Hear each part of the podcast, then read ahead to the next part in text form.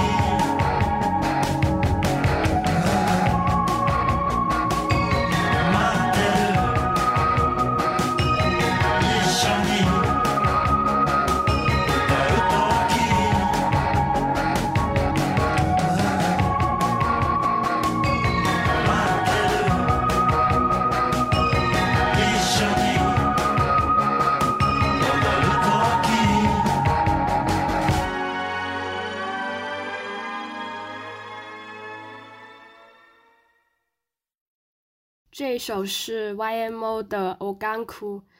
了，来自 YMO 的最后一张专辑《Naughty Boys》吧。然后我在选这首歌的时候，其实目的很单纯，就是因为很喜欢这首歌，也喜欢这张唱片的其他歌。但是在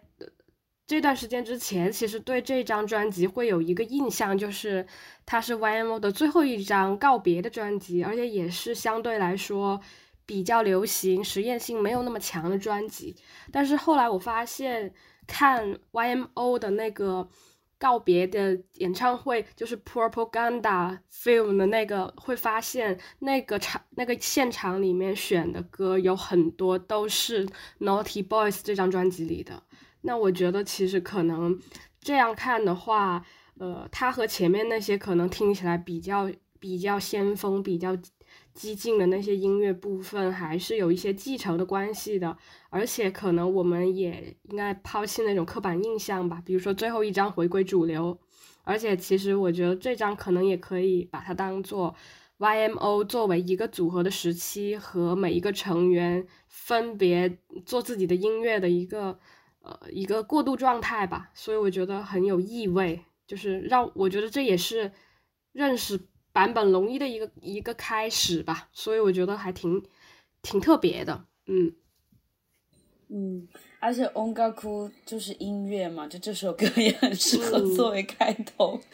我就是觉得 Naughty Boys 里面的歌都听了让人挺开心的，那张专辑很轻松，嗯，对。但是它又有一个，它又有一种，就是有一种张力，就是你在那个。Propaganda 那张演唱会里面看到形式感那么强的东西，但是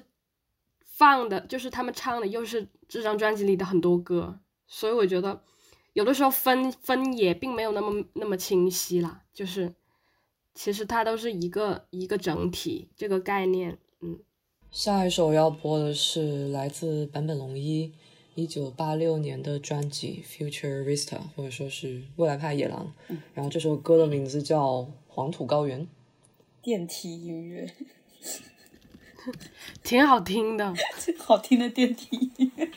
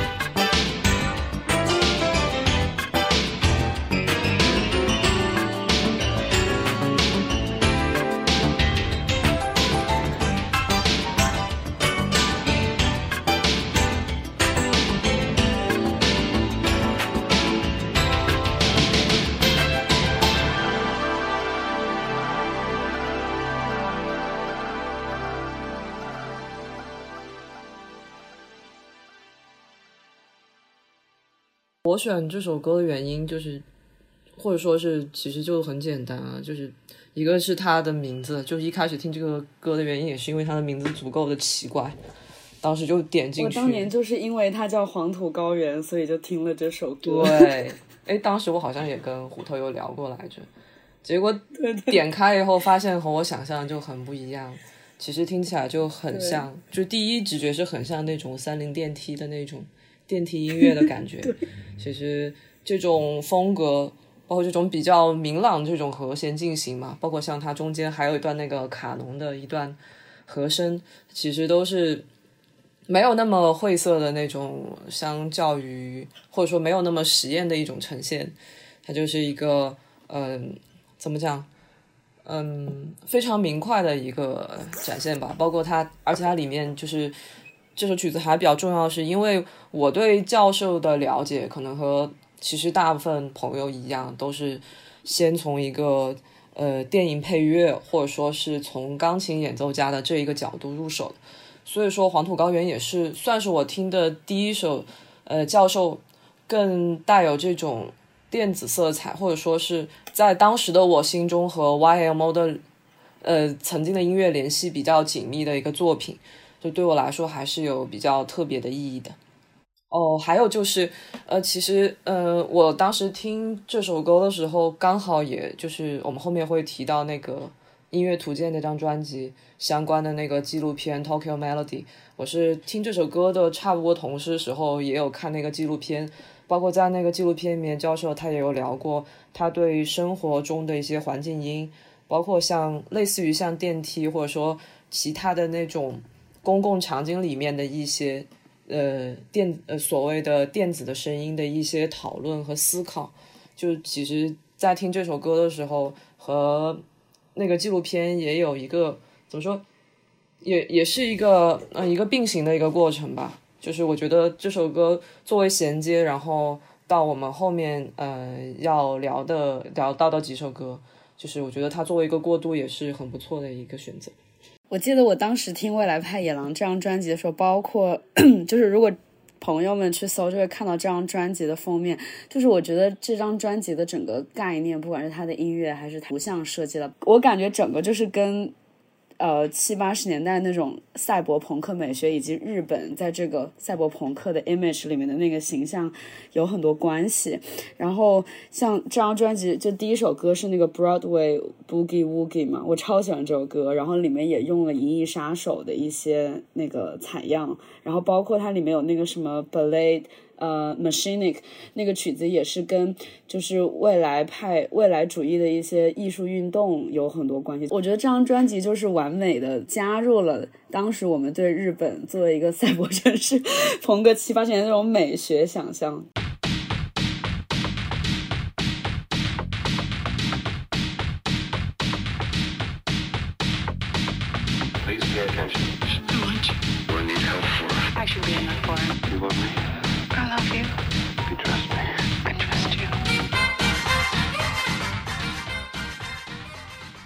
下一首选的是《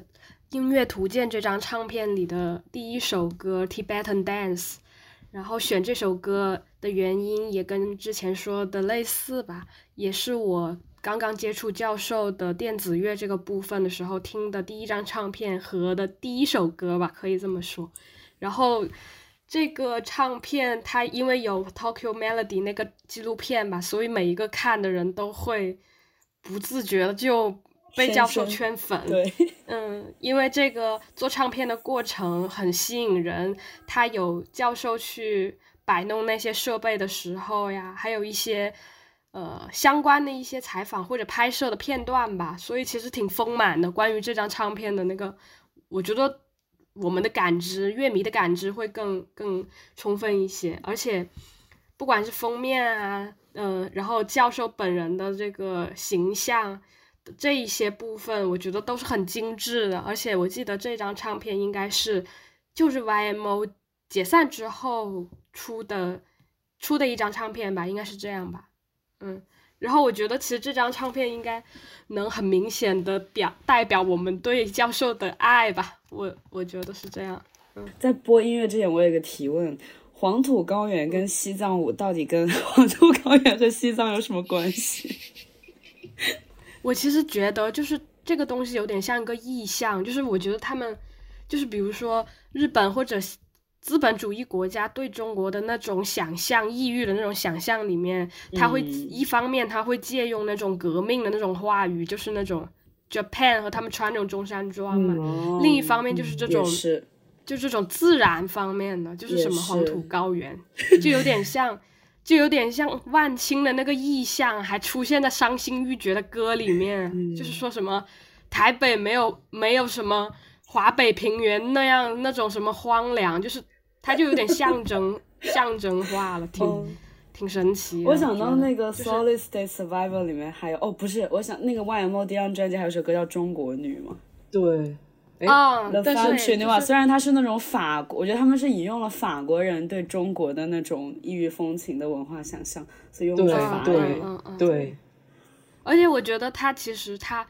或者换一个想法，就是他当他想要一个亚代表亚洲立场的东西的时候，他还是会在中国的这个领域里面寻找，就是你会觉得。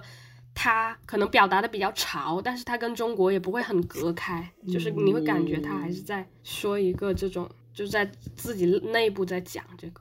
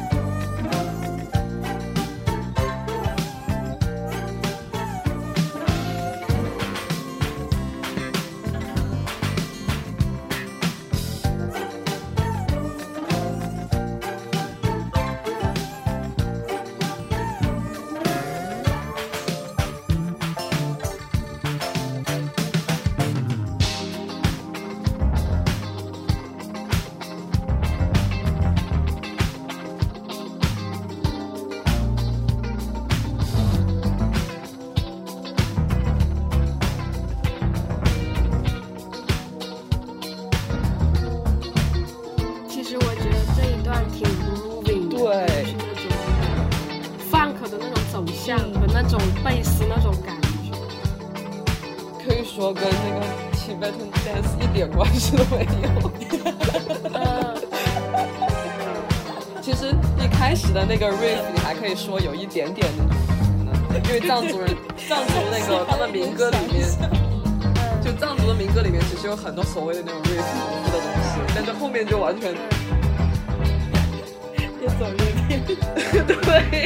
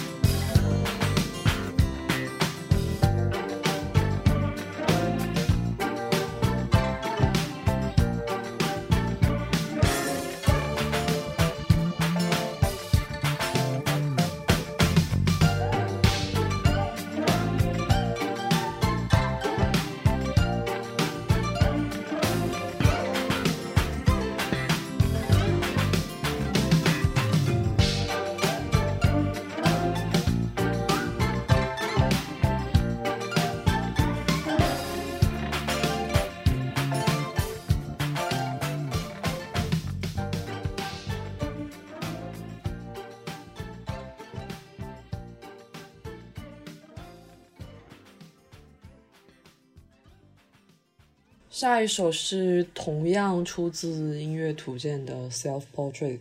然后这次在电台里面选的，呃，是教授在纪录片 Tokyo Melody 最后演奏的那个版本。其实关于这首歌也没有太多可以说的吧，因为我觉得，嗯、更多的都是在纪录片里面教授自己呈现的更加的明晰，而且就是这首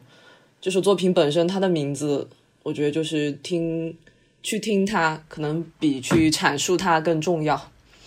那我们就开始放吧。真的很帅，这这段对呀、很帅，非常帅。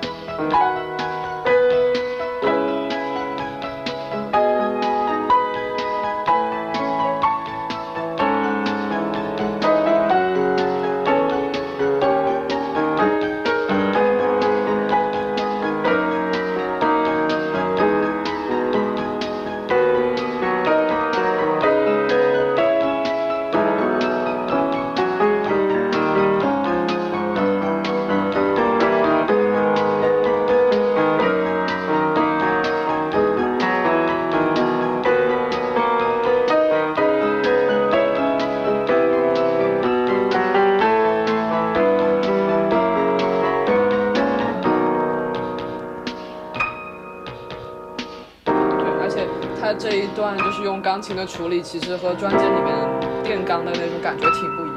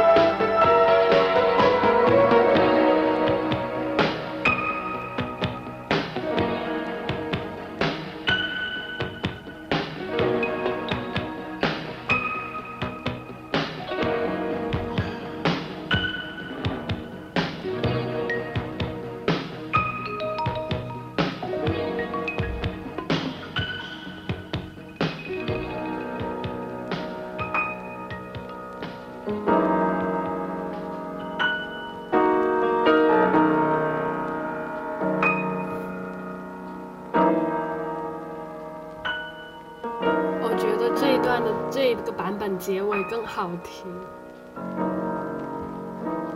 How many teams in NYL? Maybe ten. Right? One of my name. Ruth. Rude. Dragon. Dragon.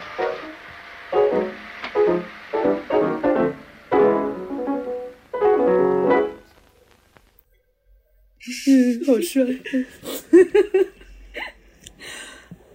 我想说，就是我自己也是，就是我本来想选《Self Portrait》这首歌，嗯，就是不仅是因为这个名字吧，而是我就记得每次就是听到《音乐图鉴》这张专辑，特别是听到《Self Portrait》，然后就想到《Tokyo Melody》那个电影里面拍到教授的样子，就是那种年，就是正是青年时期，然后才华横溢那种，嗯、叫什么来着？意气风发的那种、那种样子，就是我每次听到这首歌，就会想到教授的那个时期，就会觉得真的很。我看到有人说年轻的教授真是风姿绰约，我觉得真的挺挺怎么说呢，很很形象，就是这种感觉。然后刚刚就是听音乐的时候也有聊到嘛，就是说，呃，这首歌有一些版本，包括就是我们看到电影里面，其实开始它是用钢琴在弹，不是用键盘在弹嘛，就跟它原曲感觉会稍微有点不一样。然后就是，嗯、就是我觉得很多。就是听过教授的钢琴曲，他后来的一些钢琴现场演奏，然后再到之前比如说 YMO 还有教授自己写的一些更偏 techno pop 比较电子的一些歌曲，就会就是经常听到就是对一首曲子的不同的改编，比较多的是把他以前早期的作品改成钢琴曲，然后再。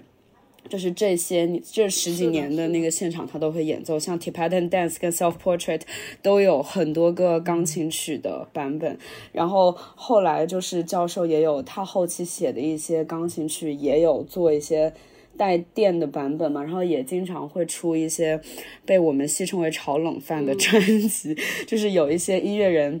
把他的呃钢琴曲做一些 remix 或者 remodel 做成嗯、呃就是一些电子的版本吧，就是还挺多的。我觉得就是对于同一个曲子的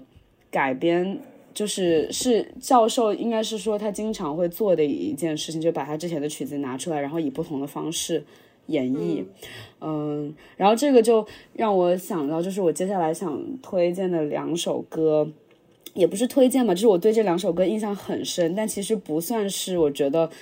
在我心中不算是最能代表教授的曲子，但是我觉得这很能代表教授创作的一个思路，就这个改编的思路，就是，呃，我这就是二零一五年的时候，教授有出一张单曲叫做《弥勒是果报》，然后它是由一个冲谣哦冲绳民谣歌手组合。呃，以冲绳方言演唱的一首，就听起来就是一个呃冲绳民谣的歌曲。然后它主要的歌词就是在歌颂呃冲绳美丽的自然风光，然后再讲呃，因为冲绳是美军基地嘛，就主要是呼吁和平，然后呼吁大家保护环境，然后人要和自然融为一体。然后弥勒是果报，就是弥勒是指弥勒佛，就是说歌颂弥勒佛为我们带来了和平繁荣的世界。然后我第一次听到这首歌的时候，我以为就是教授和一个嗯、冲绳本地的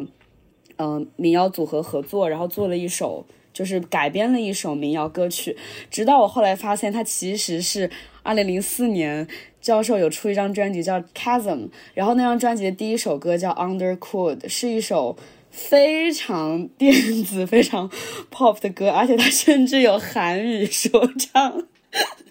然后就是它其实是就是这首让我以为本来就是冲绳民谣的歌曲，竟然原曲是一首韩语说唱歌曲。我第一次知道的时候超级炸裂。然后而且这首歌《Undercool》这首歌是零四年。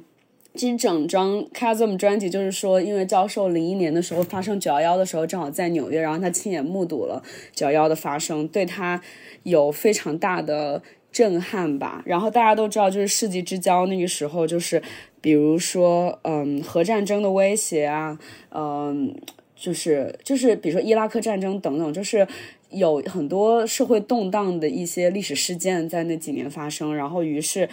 教授那几年就是参加了很多，其实主要是创作了很多呼吁世界和平的作品吧。然后其实这整张专辑都是。然后这首歌曲叫做《Undercooled》，其实就是说希望这个世界稍微冷静一点。嗯，对，而且这首韩语说唱就是除了，就是我觉得好像教授别的歌曲我很少记得有跟，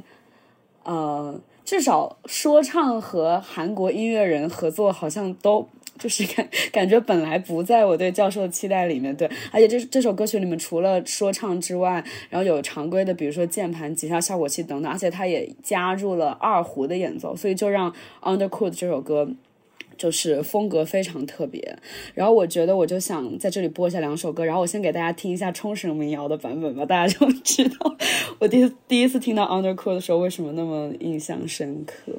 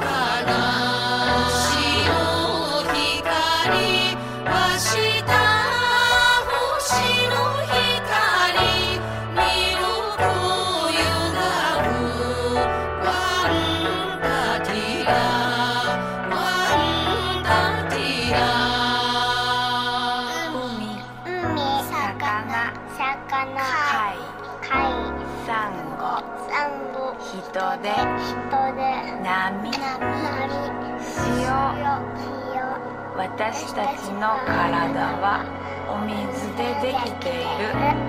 美味しいお水をありがとう。人間がまたこの星と結ばれますように。印ねらんこの島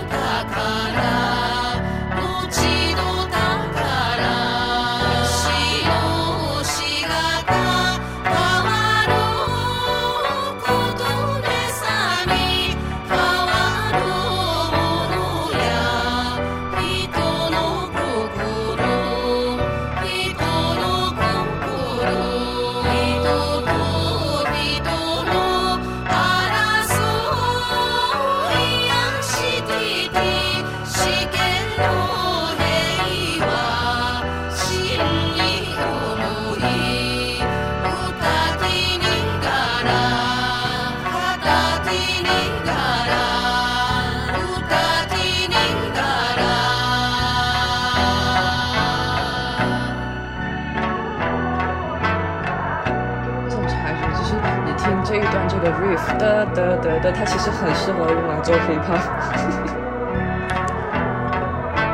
你没发现吗？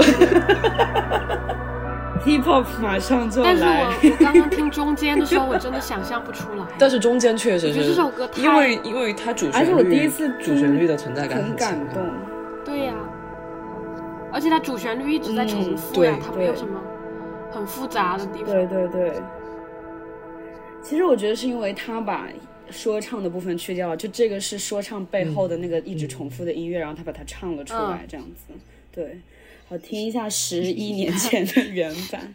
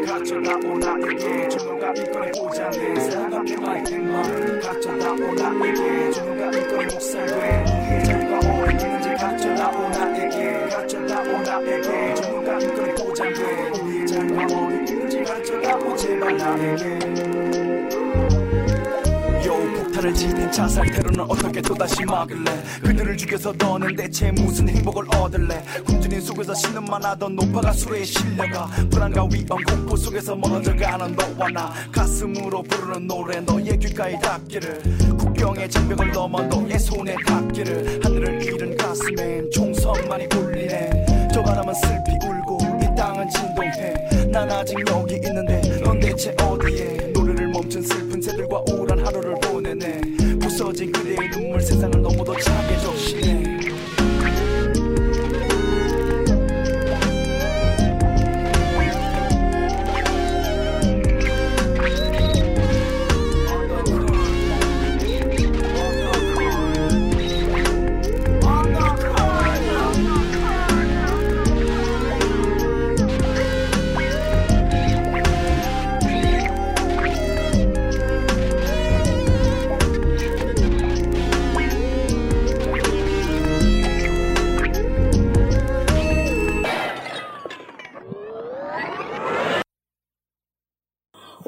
重听的时候，就我觉得《Undercoat》这首歌特别 Y2K，特别有千禧 年间的色彩。就除了它的曲风之外，就是我觉得，嗯，就是我觉得教授作为一个呃七八十年代是他的青年时期嘛，就是那个时代的人，我觉得那个时候，包括他生活在日本，就是。我觉得二十世纪末期的时候，大家对世界还是虽然说有很多动荡，但是那个时候的人们对世界还是有一种，就觉得世界之间还是会有连结和不同文化的融合的。然后那个时候感觉国际之间的文化交流也很多，就是包括就是会出现像《We Are the World》这种合唱歌曲。就是我觉得《Undercoat》这首歌，就是他们的价值，他们想传达的这种呼吁和平啊，然后呃国际合作的。就是包括他跟韩国的说唱歌手合作吧，就是我觉得有很多的相通之处，就这种肩并肩一起面对这个世界的一些问题，然后呼吁大家站起来的这种希望。但是我感觉在今天，很多对于我们这一代代人来说，或者我们的音乐人来说，就是你现在去看千禧年前后的这些文化创作，会觉得这些就这种呼吁还是挺珍贵的。然后我觉得今天我们。依然需要这样子的音乐，虽然说今天感觉大家的主流的语调 就是躺平，或者说就是很悲观。这其其实就是我觉得也是因为那个时候大家都还处于一个吸收的状态嘛。因为刚刚其实我听这首歌的，呃，这首歌音色音色其实让我想起了那个宇多田光的第一张专辑那个 Automatic，它的那个 intro。呃，包括整个配器其实都很像。其实就像刚刚虎头说的那个千禧年前后，日本和韩国在呃，特别是呃流行乐方面也是处于一个吸收，就是从呃欧美那边可能七八十年代的 hip hop 学习一些东西，包括就包括那个时候的 K-pop 也也有这样的风味嘛。然后再加上怎么样和自己的。呃，就所谓的亚洲音乐的，或者说我们自己原生的一些东西的融合，其实刚刚听教授的那一段，虽然说它呈现的时间是呃零四年，但是就是也会，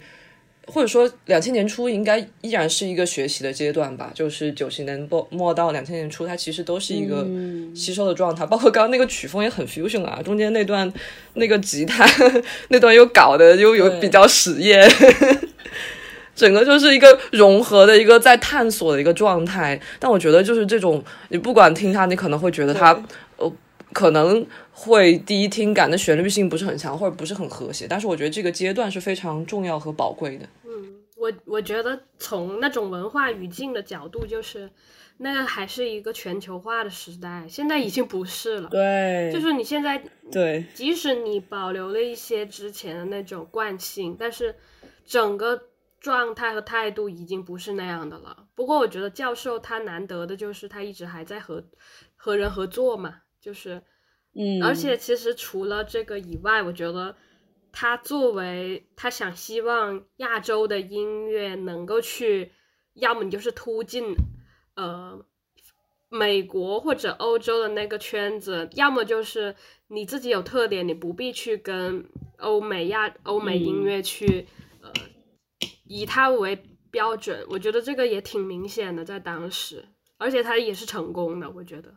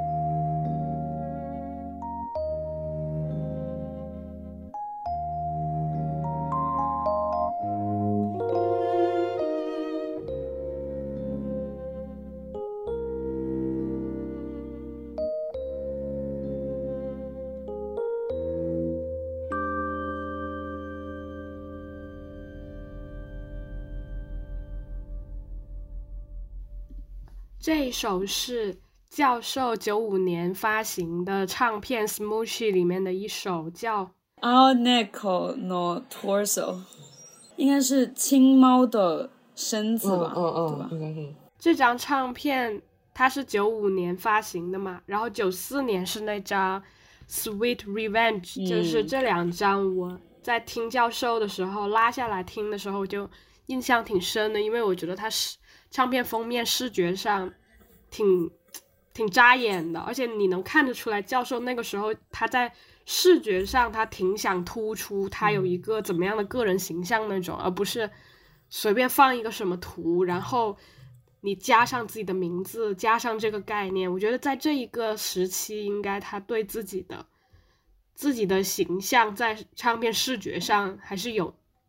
有些想法的。嗯而且其实听这一张，呃，不管是这一首，还是美貌的清空，还是后面的那个 Tango，嗯后来我发现，在教授重新回去，呃，重重新编曲、重新发别的唱片，也是频率挺高的，出镜率挺高的嘛，对，对吧？然后，但是我觉得，呃，它原始形态就很好，因为不一定说一定要以 piano 的形式，它才能固定下来，才能说成为教授的那种，呃，就是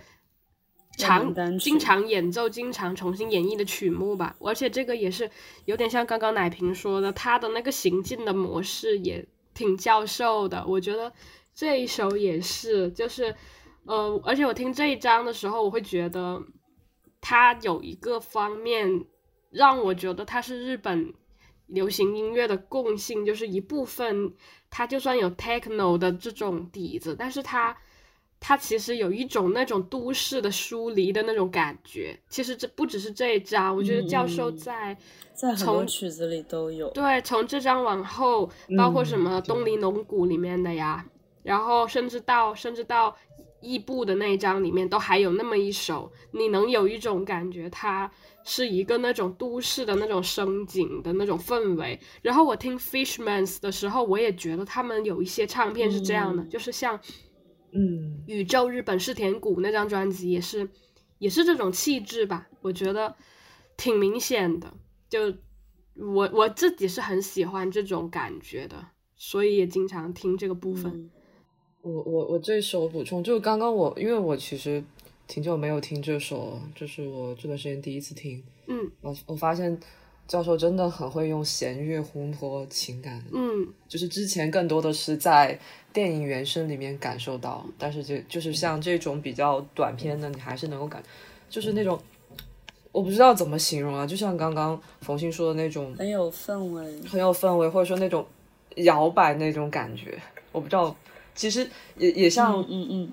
就是像像就说教授说他之前就包括我我后面也会提到的 Opus 都会说他有受到那个萨蒂的影响。其实我觉得这首我也有听出来那种感觉，嗯，挺明显的。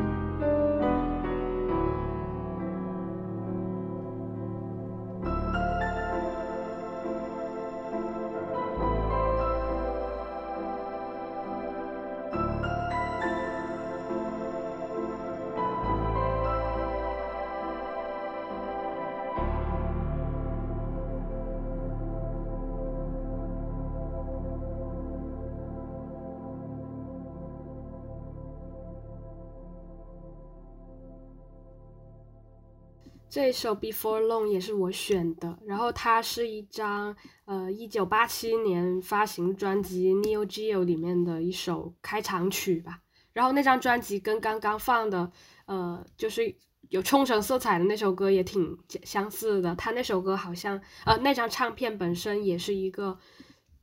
巴厘岛和冲绳音乐的灵感来源导致的一张唱片吧。然后这首歌其实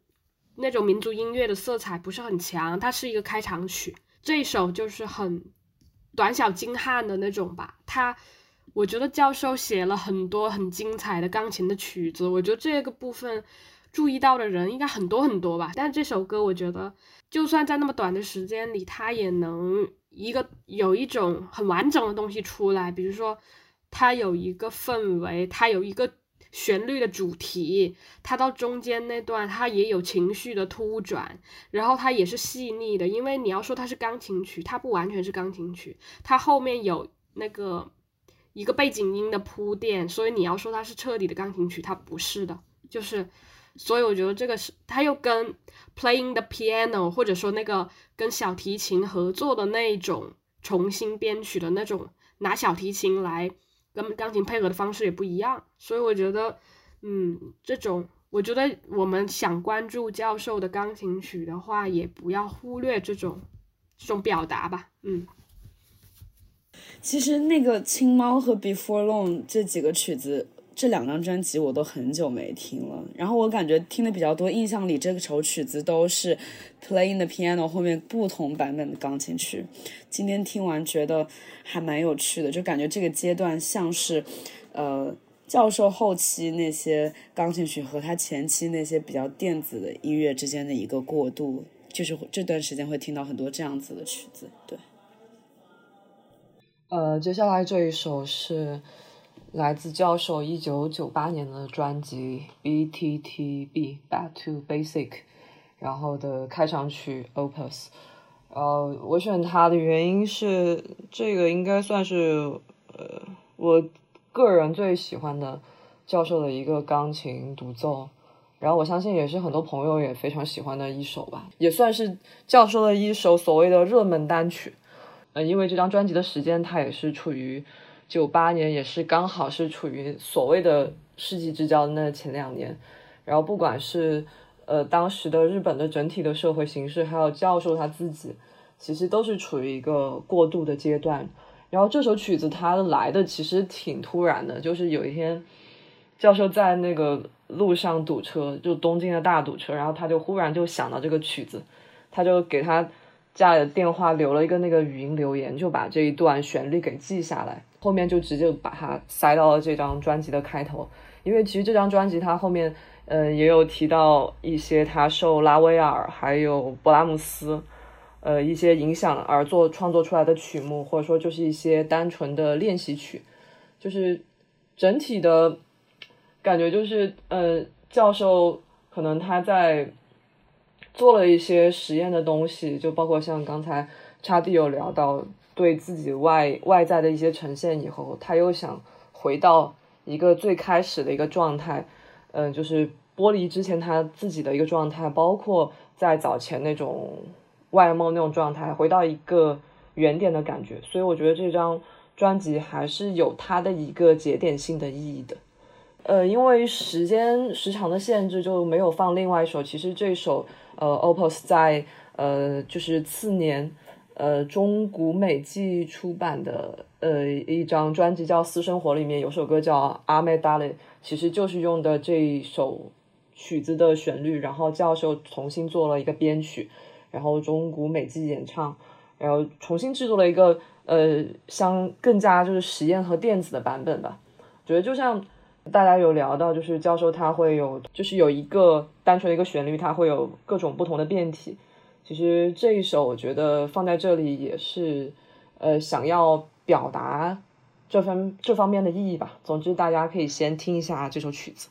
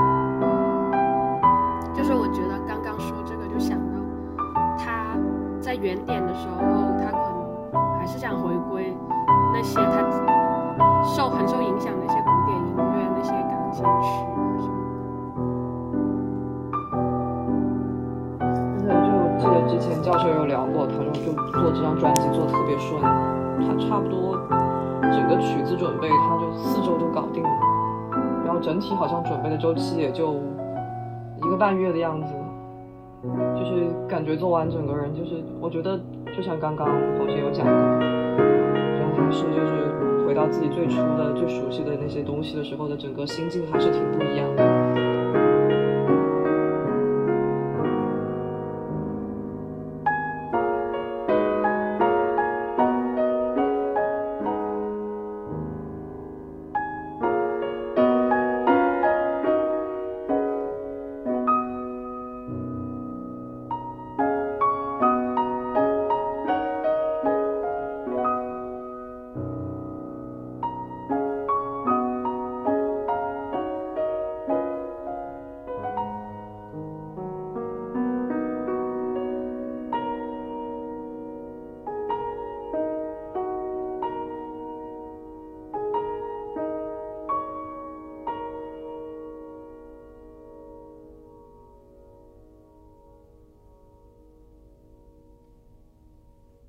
下一首是来自教授为电影《Silk》做的原声的，应该是专辑里面最后一首，就是《Silk Angel》。然后选这首歌是当时是，其实我这个电影我应该是在之前有看过，当时呃就是应该是在电视上有看到那种影评推荐，然后先看的电影，然后。对这个配乐有模糊的印象，再到后面了解了教授以后，我才知道就是这个配乐是他做的。其实我觉得应该有挺多人看电影的时候，说不定都会有这样的体验，就是呃，可能也是就像刚刚那个差弟有聊到过，教授他除了他自己做音乐的这一块，其实他给呃做 CM 或者是做这种电影配乐也是他工作很重要的一部分。然后。就是可能很多人已经在生活中有接触到教授他做这些东西，但其实你对他本人也没有太多的了解。然后当时，然后选这一首，呃呃，就就之前我有想过，我觉得就是这算是教授比较重要一部分，我就在想选哪一首比较好。因为其实像我们刚刚有聊到，教授他一直就很会用呃整个那种弦乐的铺陈啊，做一些那种情绪的铺垫。但这首我觉得我听下来算是。就是比起我之前在听《末代皇帝》或者说我们看那个《怒》的时候那种比较激进的、比较快节奏的那种情绪铺陈，它这首整个的 movement 它其实是比较舒缓、比较慢慢来的感觉。而且我选这首是因为其实它这个旋律在整个原声的另一首叫《First Trip to Japan》，它其实也是用了整个这个旋律，但这首它是以教授的钢琴为主的一个铺陈的展开。包括这首在呃 Playing the Piano 二零零九那张专辑里面，其实教授也做了过一个独奏的一个展示。但是就是我觉得这首总的来说我还是最喜欢或者是最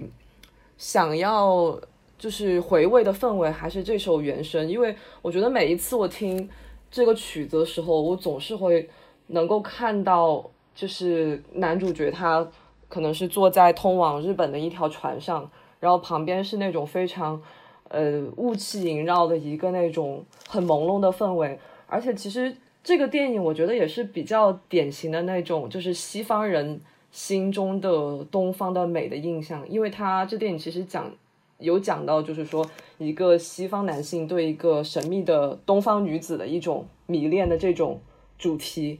然后我觉得教授他的整个。从他的那个曲风，或者说他一直有做，就是关于呃西方音乐和就是所谓的他自己或者说这种东方音乐的融合，我觉得整个氛围也是很搭的。就大家可以先听一下这首歌。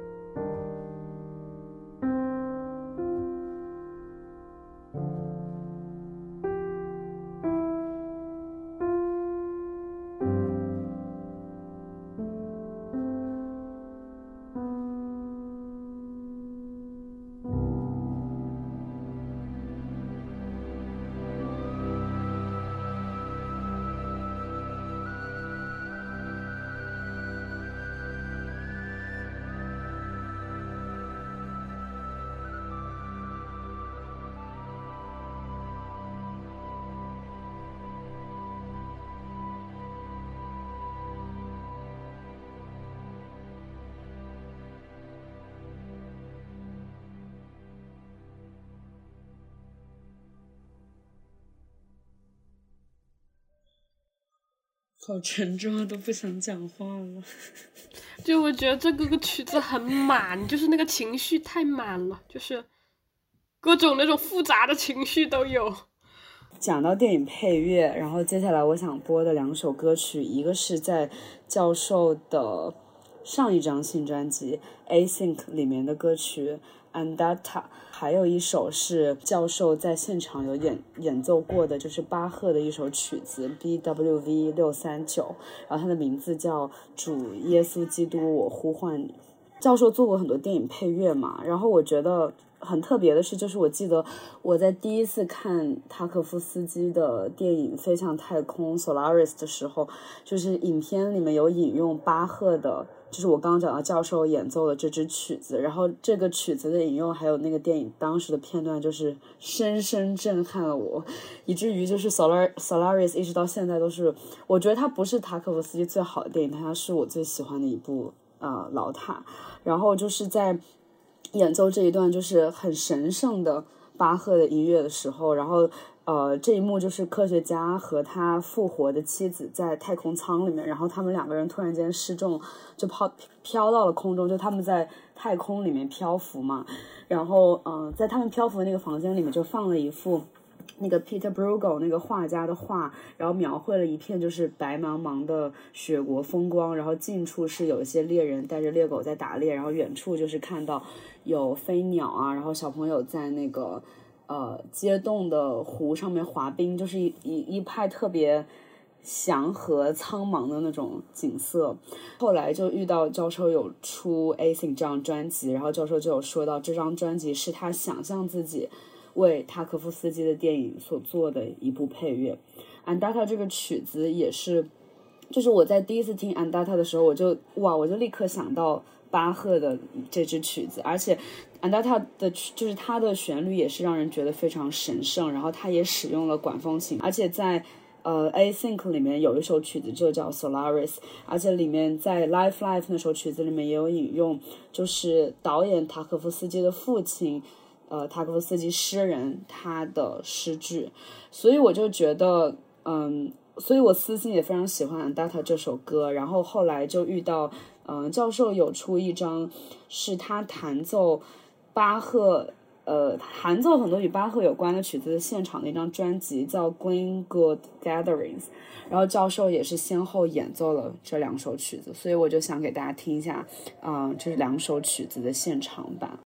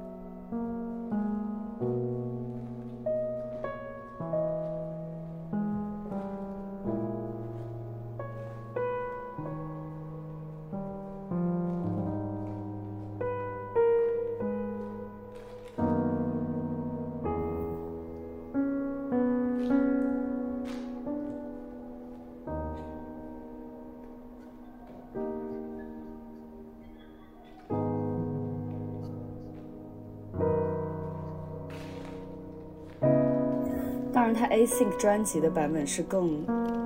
就是电器一点的，这个是纯钢琴演奏。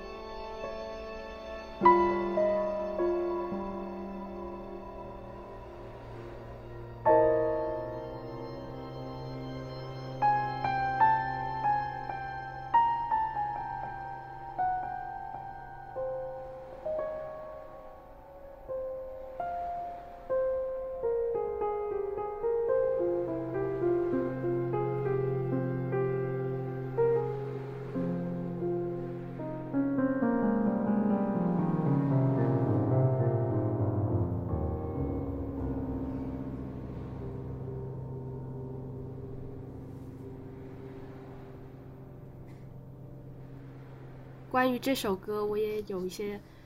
自己的想法，就是毕竟这一张唱片是一六年发行的嘛，教授是一四年还是一五年的时候发现生病了，然后这是他生病之后发的第一张唱片。我觉得这一次重新听，如果没有一些就是背景的认，就是那些呃背景的的资料什么的支撑，还是能听得出来那种呃他歌的背后还是有一些对自己生命的那个状态的思考。我觉得可能虽然教授后来也出了新的唱片，但是还是能感觉得到他。制作的时候，他可能真的是当做在做最后一张唱片的那种那种想法，然后有这样的一个形态。我觉得可能会，呃，因为它加上一些电子的部分，是就是它可能会比刚刚这个钢琴曲的部分会更明显一些。然后整张唱片也是像我们之前都有聊到的，它有一些。就是非旋律性的部分，噪音的部分，那个东西冲击性、冲击力还是挺强的。然后他用了一些非原声的乐器，它的使用其实跟我们看听的他八十年代啊、九十年代之后的那种运应用，也给人不一样的感觉吧。就是你不再是一种实验，就是去实验的方式，或者以一种接触新事物的方式去用这些，而是。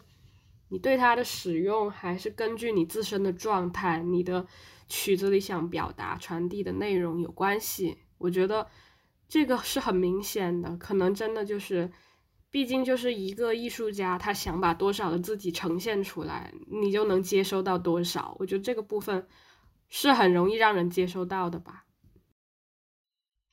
节目聊到这里，感觉越来越沉重。然后最后的三首歌，呃，是关于高桥幸宏的。然后首先我们可能要先回到一下之前 YMO 的时代，然后播放一首呃 YMO 的专辑 BGM 里面的一首歌 Q。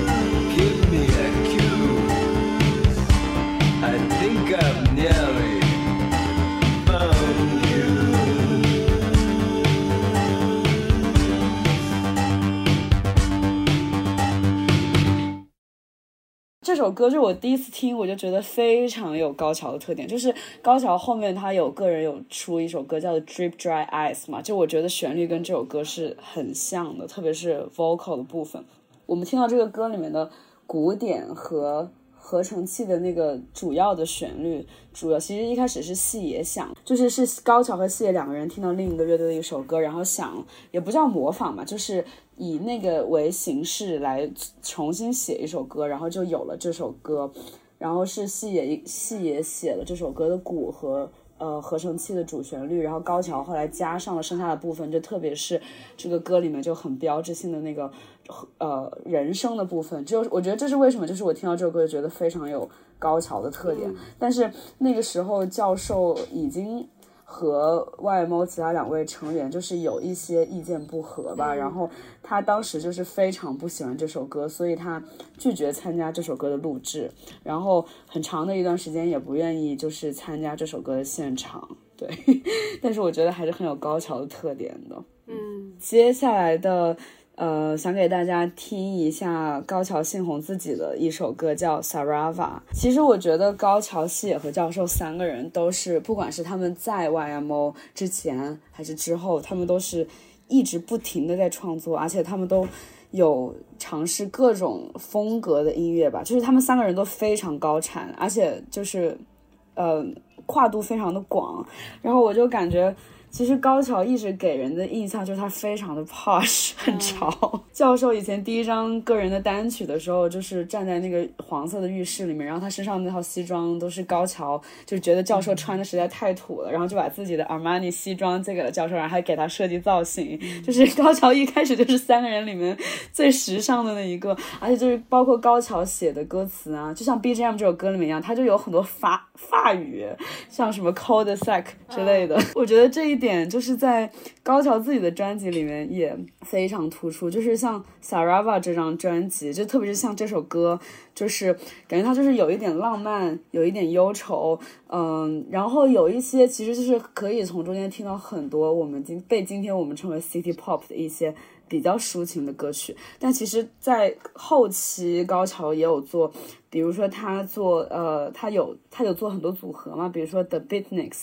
还有 Sketch Show，包括其实 YMO 三个人后来有重组，就是重新做一些音乐。然后他前几年也有做呃 Meta Five，其实我觉得跟 BGM 这张专辑的很多风格还是很像，就是节奏感很强，然后更偏电子的一些，就是有小山田圭吾啊。Tower Tai 啊，然后 Leo 金井啊，就是一些更年轻一代的音乐人合作，而且他们专辑封面还会找像什么五木田之央，就是一些很潮的日本艺术家给他们做，总 是就是觉得很潮。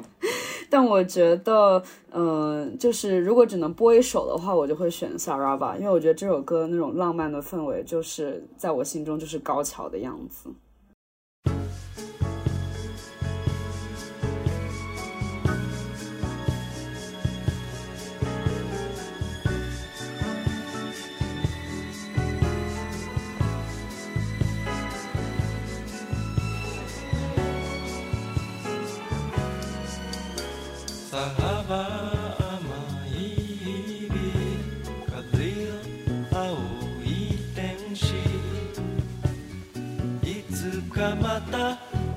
こかで会おうその淡い風心にかかる夢よいつかまたお前と会おう今限り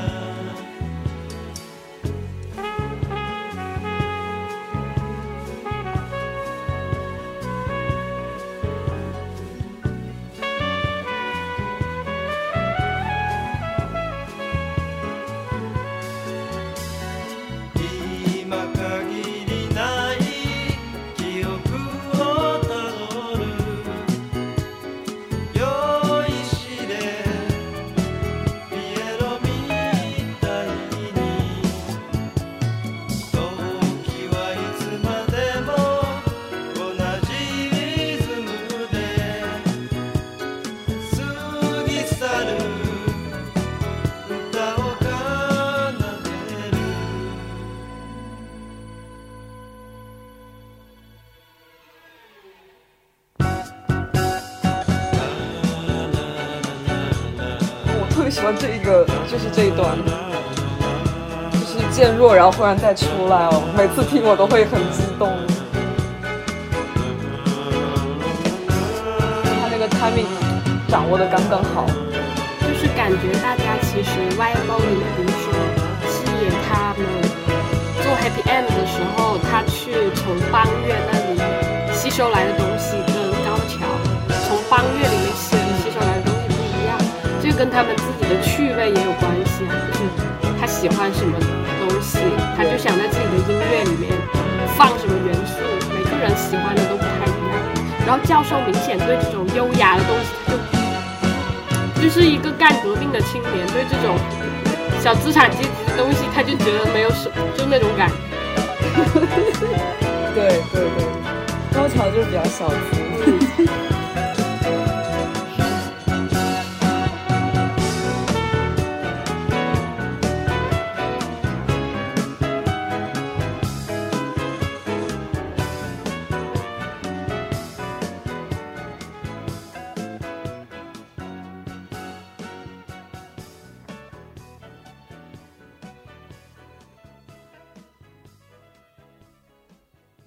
接下来要放的也是今天的最首最后一首最后一首歌，来自高桥新红一九八二年的专辑《Boku Dai Job》，然后这首歌的名字叫《Flashback》，日文是“开搜”，就是回想。这个名字作为我们今天的播客的一个结尾是非常贴切的。而且这张专辑其实它里面也是沿用了嗯 YMO 的配置，高桥他负责人声和鼓，然后教授是键盘，戏也是贝斯。然后这首歌也是教授和高桥的一个合作，就是教授负责了整个嗯作曲，然后高桥负责呃作词，包括一会儿我们会听到他一开始的那个钢琴的 intro。在教授后面也拿来做了一个那种广告去使用吧。觉得就是它虽然这首歌它的呈现的形式它并不是以外貌的形式呈现的，但其实它你去听它的时候，你会听到很多呃外貌的元素点缀在其中。然后我觉得其实和我们嗯今天那个播客开始的第一首《Ongaku，》。它其实也有一个衔接，因为还挺有意思。这张专辑刚好是八二年出的，然后 Ongaku 那张 Naughty Boys 是八三年出的，它其实也有一个时间的递进在里面。所以我们就来听这首歌吧。